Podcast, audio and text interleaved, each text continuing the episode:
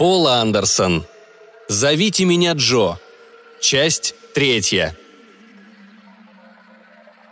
В отливающем медью свете юпитерианского заката под темными грядами облаков, в которых созревала новая буря, Джо бодро шагал по склону холма с чувством человека, хорошо прожившего трудовой день. За его спиной болтались две большие плетеные корзинки. Одна из них была нагружена черными колючими плодами местной разновидности терновника. Другая полна мотками толстых, как канаты лиан, которые должны были заменить ему веревку.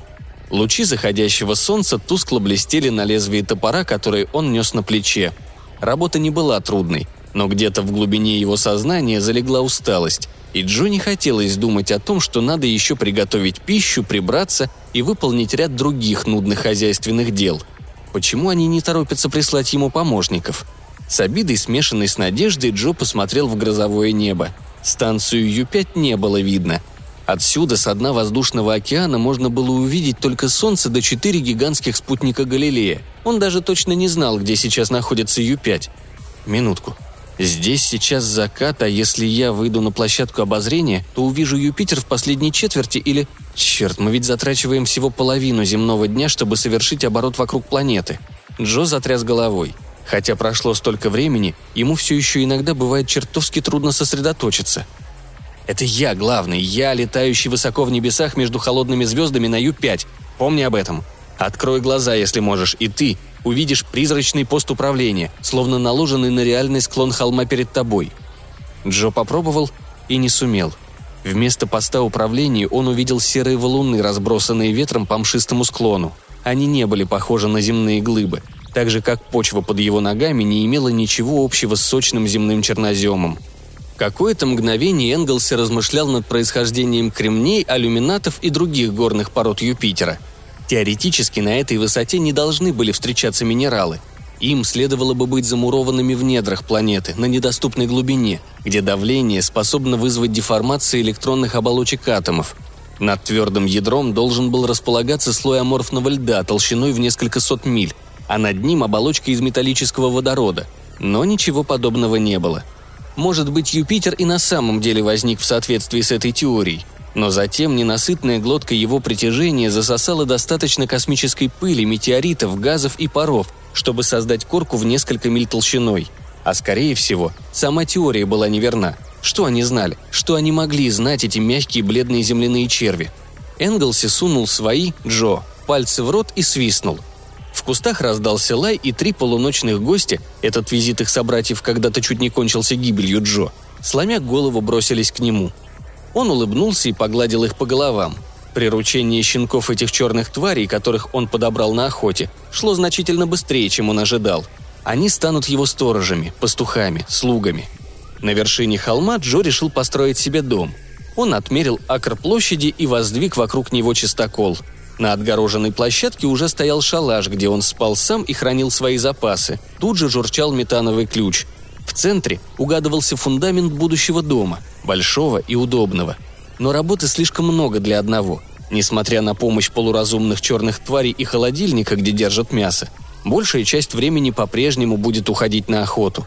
К тому же запасы дичи в округе не безграничны.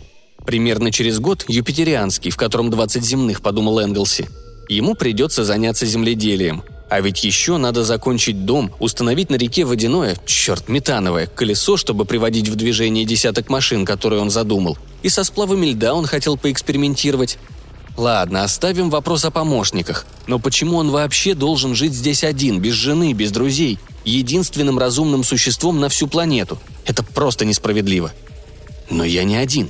Со мной на спутнике 50 человек. Я могу поговорить с любым из них, если захочу. С тем же Корнелиусом. Плохо, что последнее время мне этого редко хочется. Мне куда больше нравится быть Джо. И все же, я, калека, переживаю усталость, гнев, боль, отчаяние этой великолепной биологической машины. Этого никто не желает понимать. Когда аммиачная буря ранит Джо, ведь это у меня идет кровь. Джо со стоном опустился на землю – Блеснув клыками, черные твари бросились к нему, пытаясь лизнуть в лицо. В животе урчало от голода. Он слишком устал, чтобы встать и приготовить себе поесть. Вот когда он натаскает собак...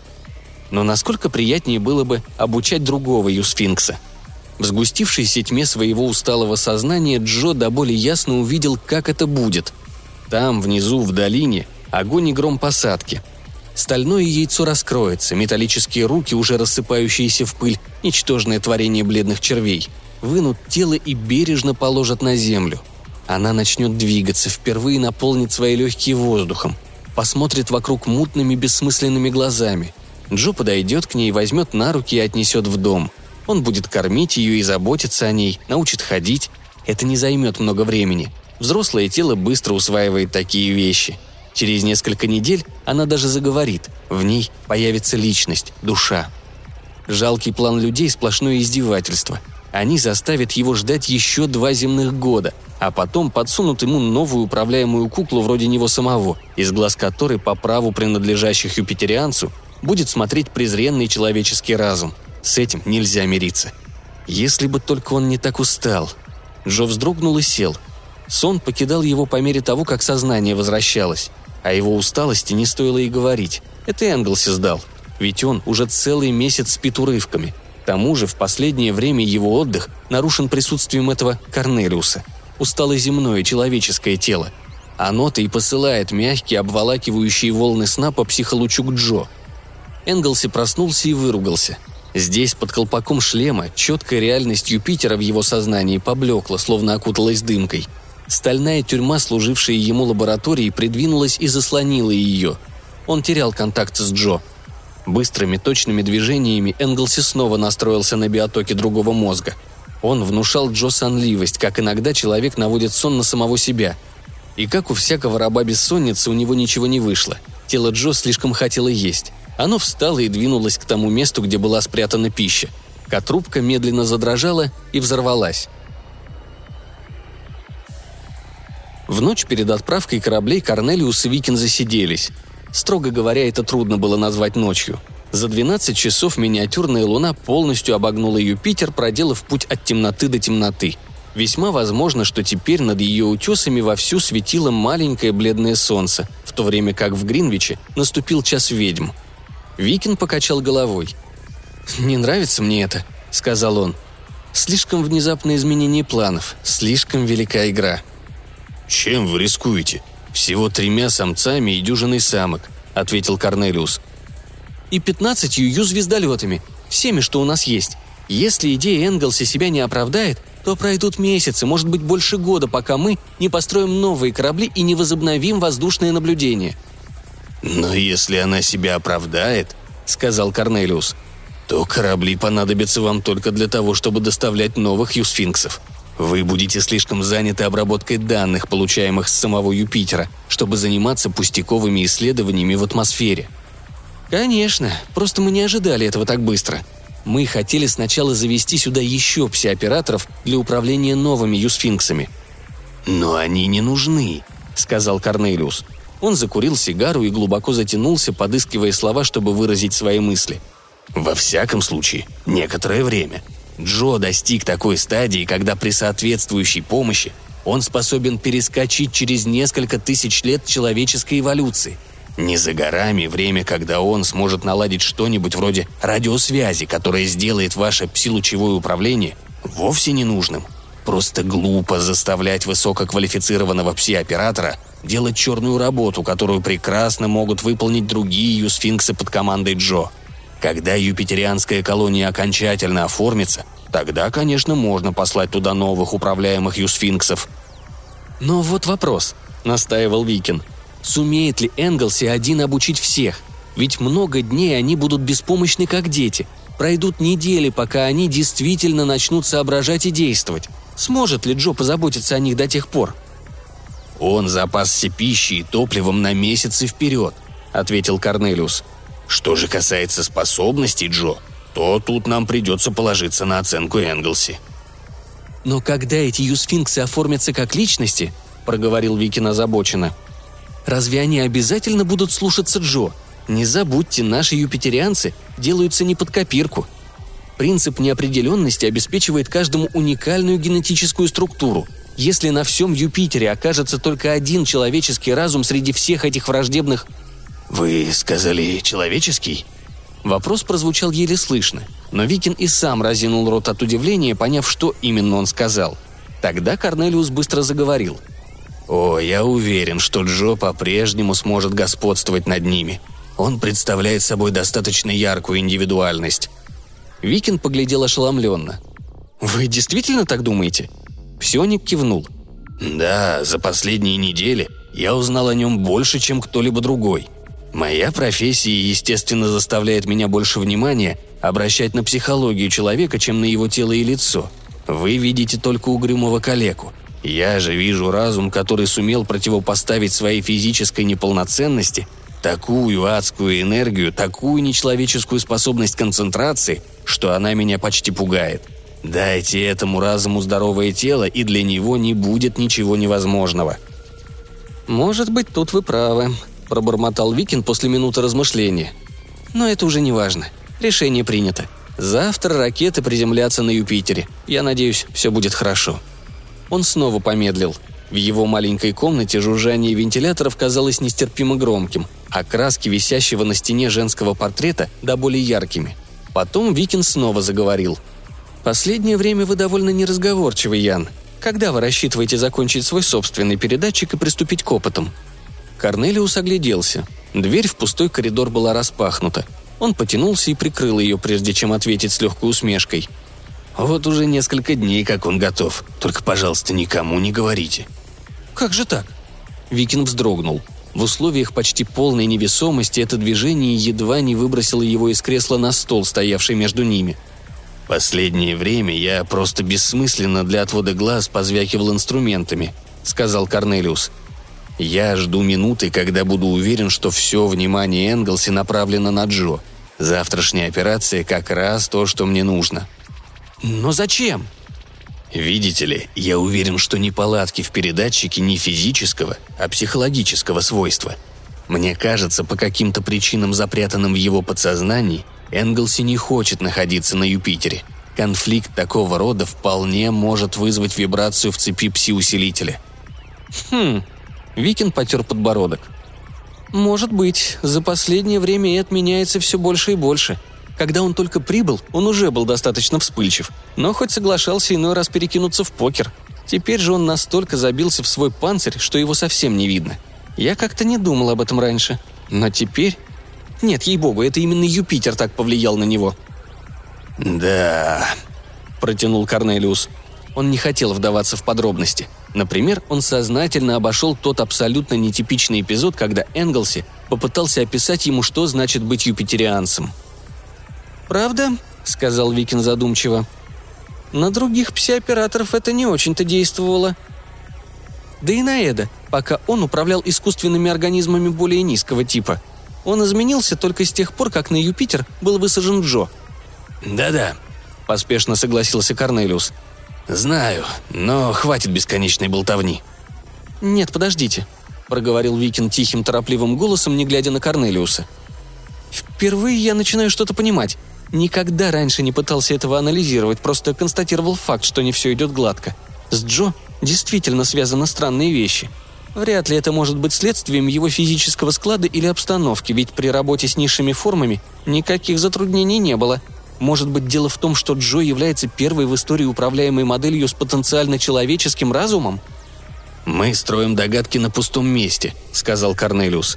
«Возможно, завтра я смогу вам все объяснить. Сейчас я ничего не знаю». Викин выпрямился. Его взгляд буквально впился в Корнелиуса. «Минуточку», — сказал он. «Ну?» Корнелиус беспокойно заерзал, приподнявшись в кресле. «Побыстрее, пожалуйста. Мне уже давно пора спать». «Вы знаете значительно больше, чем рассказали мне», — сказал Викин с горечью. «Ведь так?» «С чего вы это взяли?» «Вас нельзя назвать талантливым лгуном. И потом, вы так настойчиво выступали за планы Энглси, за эту посылку новых юсфинксов. Настойчивее, чем пристало новичку», «Я же вам сказал, я хочу, чтобы его внимание было сосредоточено, когда я...» «Будто это вам так уж нужно», — выпалил Викин. Корнелиус с минут молчал. Потом он вздохнул и откинулся в кресле. «Ну да», — сказал он устало. «Мне придется положиться на вашу скромность. Поймите, я совершенно не представляю, как вы, сторожилы станции, воспримете это. Поэтому я не хотел болтать о своих умозаключениях, которые могут еще оказаться неверными. Если бы я имел подтвержденные факты, я бы рассказал о них. Но мне не хочется нападать на сложившиеся убеждения, опираясь только на голую теорию. Викин усмехнулся. «Что вы, черт подери, имеете в виду?» Корнелиус яростно запыхтел своей сигарой. Огонек на ее конце то разгорался ярко, то почти потухал, словно таинственная алая звездочка – «Ваш Ю-5 не просто исследовательская станция», — сказал он мягко. «Это образ жизни, ведь так? Никто бы сюда не поехал даже на один рейс, если бы работа была ему безразлична. Те же, кто остается на второй срок, должны были найти в своем труде что-то такое, что Земля со всеми ее богатствами не в состоянии им предложить, так?» «Так», — ответил Викин почти шепотом. «Я не думал, что вы настолько быстро поймете. Но что из этого?» «Я не хотел говорить вам, пока у меня не будет доказательств, но... Может быть, все было зря. Возможно, вы впустую растратили свои силы и массу денег, и вам не остается ничего другого, как сложить пожитки и отправиться домой». Ни один мускул на худом длинном лице Викина не дрогнул. Казалось, оно застыло. Нарочито спокойным голосом он спросил. «Почему?» «Вспомните, Джо», — сказал Корнелиус. Его мозг имеет те же способности, что у любого взрослого человека. Он регистрирует всю чувственную информацию, поступающую к нему со дня рождения, регистрирует у себя в своих собственных клетках, параллельно с тем, как она накапливается в копилке памяти Энглси здесь, на Ю-5. Мысль, знаете ли, тоже является чувственной информацией. И мысли невозможно разделить на маленькие аккуратненькие вагончики. Они образуют сплошное поле – Каждый раз, когда Энглси подключен к Джо, все его мысли проходят через синапсы Джо точно так же, как через его собственные, и каждая мысль порождает свои ассоциации, и все ассоциативные воспоминания регистрируются. Например, когда Джо строит хижину, стволы могут сложиться так, что они напомнят Энглси какую-нибудь геометрическую фигуру, что, в свою очередь, может вызвать в его памяти теорему Пифагора, а... «Я понял», сказал Викин озабоченно. «Пройдет время, и мозг Джо усвоит все, что накопил Эд». «Верно. Дальше нервная система с закодированным в ней опытом, в данном случае нечеловеческая нервная система. Разве это не отличное определение понятия индивидуальности?» «Пожалуй, да. Господи!» Викин вскочил. «Вы хотите сказать, что Джо берет верх?» «В известном смысле», Исподволь, автоматически, сам не осознавая этого. Корнелиус глубоко вздохнул и бросился на пролом. Юсфинкс – это почти совершенная форма жизни. Ваши биологи учли при ее конструировании все уроки, извлеченные из ошибок природы, когда она создавала нас. Сначала Джо был просто биологической машиной, управляемой на расстоянии. Затем, о, очень медленно, более здоровое тело. У его мыслей больше веса – Понимаете? Джо становится доминирующей стороной. Например, в случае с этой посылкой новых юсфинксов. Энглси только думает, что у него есть логические основания желать этого. На самом деле его основание – это только продукт осмысления инстинктивных желаний Джо.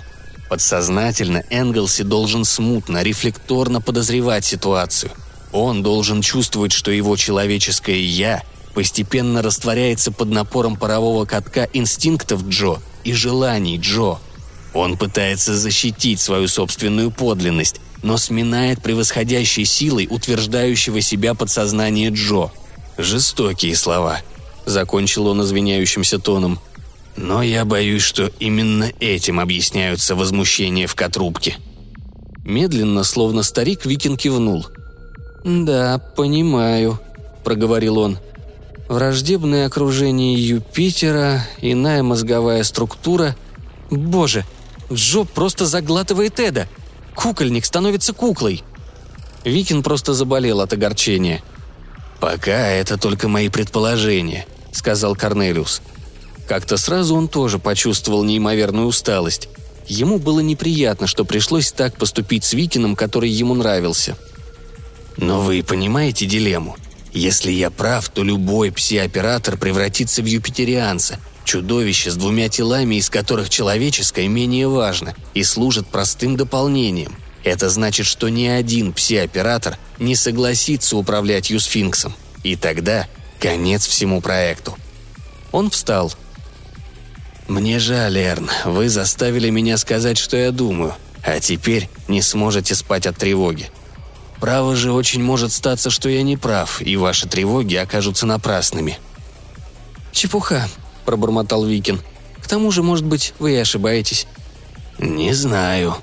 Корнелиус направился к двери. «Попытаюсь завтра найти ответ. Спокойной ночи, Эрн»,